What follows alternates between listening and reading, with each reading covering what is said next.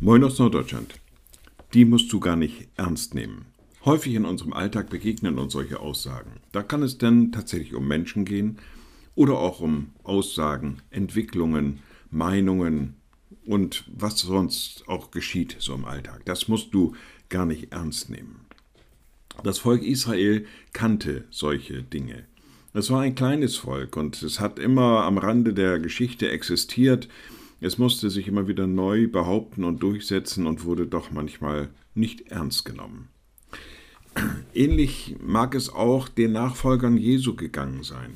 Sie waren ja nicht so immens viel. Es waren ja nicht so die Heerscharen, die ihm nachliefen, sondern er wurde auch viel angefeindet, viel verfolgt, letztendlich ja gekreuzigt.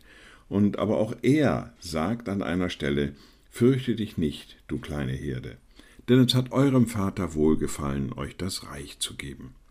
Also auch er sagt, du magst zwar von der Anzahl her wenig sein, im Weltverlauf auch relativ unbedeutend, aber du musst keine Angst haben, denn auf dir ruht das Wohlgefallen des Vaters.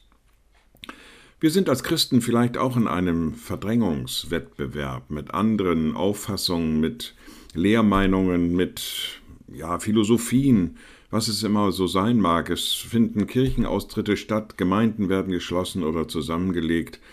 Und dann könnte man schon das Gefühl haben, jetzt geht hier irgendwas ganz konkret den Bach runter.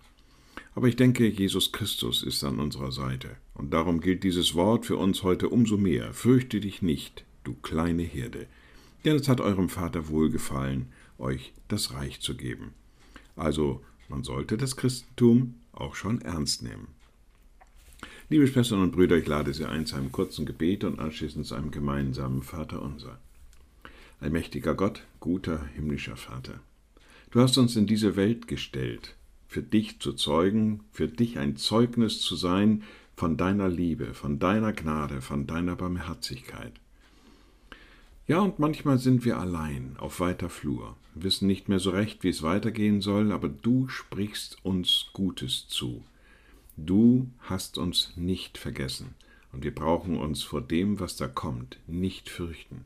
Gib uns immer die Kraft, dieses Wort auch wirklich für uns anzunehmen.